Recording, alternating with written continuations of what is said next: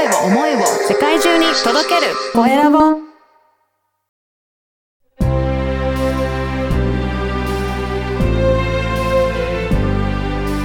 経営者の志こんにちは、コエラボの岡田です。今回は、Kindle 出版プロデューサーの長谷川淳さんにお話を伺いたいと思います。長谷川さん、よろしくお願いします。よろしくお願いします。まずは自己紹介からお願いいたします。はい、えー私は今ですね、えー電子書籍の出版、あの、Kindle の方ですね、えー出版の方ですね、あの、お手伝い、あの、本出したいよっていう方に対してお手伝いさせていただいているお仕事をメインでやっております。はい。これ、どういった方が出版したいということが多いですかね？えっ、と、そうですね。まあ、いろんな、あの、やり方、方法っていうのはあると思うんですけど、私は特に力を入れていきたいのは、経営者の方が、えー自分の自助伝を、まあ、出版していただきたいと思いまして、でうんまあ、あの、出版といっても、例えば紙の本と電子書籍と両方あるんですけども、私はまあ電子書籍の方がまあハードルが低く、まあ、こう誰にでもこう出版できるところがあるので、うん。まあ、そういうところをまあお手伝いさせていただいているという形でやってます。じゃあやっぱり紙の出版だと結構費用もかかったりとか、はい。今もかかったりとか、ちょっと大変なところを電子出版だとはいもうちょっとハードルが下がる意味ですかね？そうですね。あの、割かし、こう、えー費用的な問題ももちろんそうなんですけども、あの、文字数も、だいたい紙だと、まあ、平均、まあ、普通のビジネス書とかって言われるものだと、だいたい6万文字ぐらいっていうふうに言われてるんですけど、はいそれが、あの、電子書籍であれば読む人たちはだいたいスマホとか、うん。あの、まあ、タブレットみたいなので読むのがほとんどなので、はいそんなにその分量が多いものっていうのは、まあ、あんま読まない部分があるので、ちょっとした隙間時間に読むっていうふうになると、えーそこまで分量が必要なく、えーはいだいたい2万文字ぐらいが平均というふうに言われてますので、そうすると3分の1の分量うんで出版できるという形ですね。あじゃあ、うん出版される方にとっても負担はちょっと、えー減るっていうことですね。そうですね。はい。うん、これ、経営者の方たち、まあメインだということなんですけど、その方たち出版すると、なんかどういったようなメリットがあるとかっていうはい感じられる方多いですかね？そうですね。もちろん、あの、自分自身の、ご自身の、えービジネスというのを、えーまあ、一つ、こう、書籍として残す。で、まあ、特に創業されてからですね、えーやってきたこととか、まあ、もちろん、こう、うまくいったこともあれば、うまくいかなかったこと、はいあの、失敗してしまったことも踏まえて、こうやってと書籍に残すことによって、で、そこからどうやって、じゃあ、今の事業に、こう、えーこう、展開していっていくのかっていうことを、まあ、こう、自助伝、自助伝みたいなこう出版していただくことで、あの、よりその方のですね、えー個人の方の、あの、考え方とか価値観とかっていうのを知っていただく機会にもなりますし、また、その会社としては今後こういうことをやっていきたいっていうですね、ビジョンとか、えっ、と、その夢というか、そういうその未来に対してもそのちゃんとお伝えするということが、えー書籍として残すことができますので、そういう方に対して、あのーまあ、いろんなまあ発信の仕方って今あると思うんですね。例えば動画とか、うんこういう、えーまあ音声の配信っていうのもある、ありますし、いろんなのある中の書籍という形で残すっていうところで、えーまあ自分のブランディングにもつながるってことがあるかなと思い。ます。はい。そうですよね。やっぱり出版してるっていうと、それだけでもすごい価値になって、ブランディングとしてなりますしね。はい。うん。で、やっぱり振り返って自分がどうしてる、ししてきたのかなっていうことで、なんか結構自分の自身のことも整理されていくような感じしますね。そうですね。そういうところで、まあ、あの、自分自身をこう、えー振り返ってみるっていうところもありますし、また、そのやってきたことを、えー誰かに伝えていく。特に、まあ、これからの、やっぱ日本の、えーわ若い人たちとか子供たちに向けて、経営者の方とか事業家でやってきた方が、そういう書籍を残すことで、うん。えーよりその本当の意味での教育っていう部分にもつなげていけるんではないかなと。うん、やっぱり学校の先生だけが、えーやってきて教えていること、それはもちろん大事なこともあるとは思うんですけども、やっぱり現場でやってきた、そはいの生の声とか生の、えっ、と、状況、情報っていうのは、そっちの方が価値が高い部分も、場合によってはあると思うんですね。はないの。で、そういうのを、まあ、その電子書籍として、生きた教さ教本として残していく必要性が全あのあるんではないかなと。うん。いうふうに思ってますので、えー私はそういうところで、えーその方の、まあ、えービジネスを応援するという部分もそうですし、その方の、あの、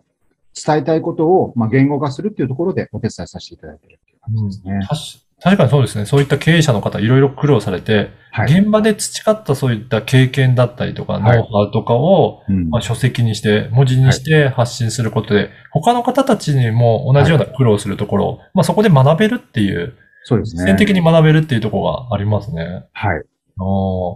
なので、そういった方たちの向けて、まあ、発信も、こうやって電子書籍でできるっていうことで、そうですね。。はい。あの、長谷川さん、この電子書籍の出版をやろうと思った、何かきっかけとかはあるんでしょうかね？えっ、と、そうですね。私自身はですね、まあ、その、今までいろんな、まあ、経験、まあ、会社員時代からこう経験してきている中で、まあ、副副業とかもいろいろやってきてたんですけど、まあ、うまくいかなかったことが多くて、で、はい一度、その、なんていうんですかね、自分で何かをやるっていう、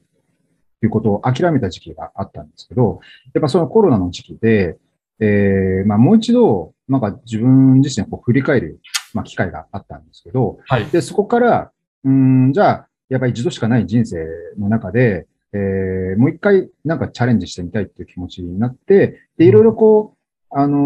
お話をいただく中で、この電子書籍というのが、あのーまあ、なんですかね。まあ、じゅ誰でもこう出しやすいっていうのもあったし、まあ、じゃあ、それをまず自分で出してみようと思ったっていうのが一つきっかけとなって、で、さらに周りの方たちの中でも、まあ、出版したいっていう人たちがいたので、じゃあそれじゃあお手伝いしますよっていうところで、そこが一番、まあ、きっかけになって、それが2020年の、まあ、11月ぐらいからそういうことをやり始めたっていう経緯はありますね。そうなんですね。まず、ご自身でもじゃあ出版されてみて、はいそれがすごく良かったっていうことそうんでなですね。すね。はい。でやっぱりそういった自助伝みたいな感じで自分のことを振り返ると、あ、こうやってきたんだなっていうのは、まあはいそこは言葉になると、やっぱりい良かったっていうことですかね。そうですね。まあ、それを例えば、あの、まあ、これからいろんな方とお会いする、まあ、初めてお会いする方とかになった時に、あの、まあ、出版してますってなって、その本を読んでいただいて、で、まあ、場合によってはもう、会う前に、あの、読んでいただいて、その方の、が、あの、私に対して、あの、すごく好意的に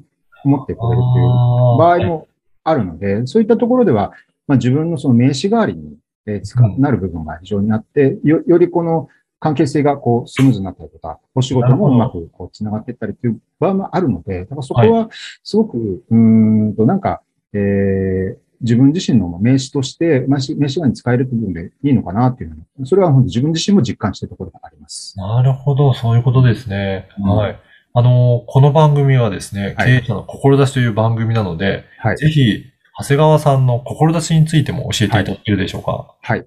えー私自身はですね、今、あの、49歳という年なんですけども、もうすぐその50という年になって、で、まあ過去の今、今までの自分というものを振り返る、まあそういう時期になって、まあこれからね、50に向けて、じゃあどういうね、10年、それ、それ以降もね、20年とか生きていこうかってなった時に、やっぱりその、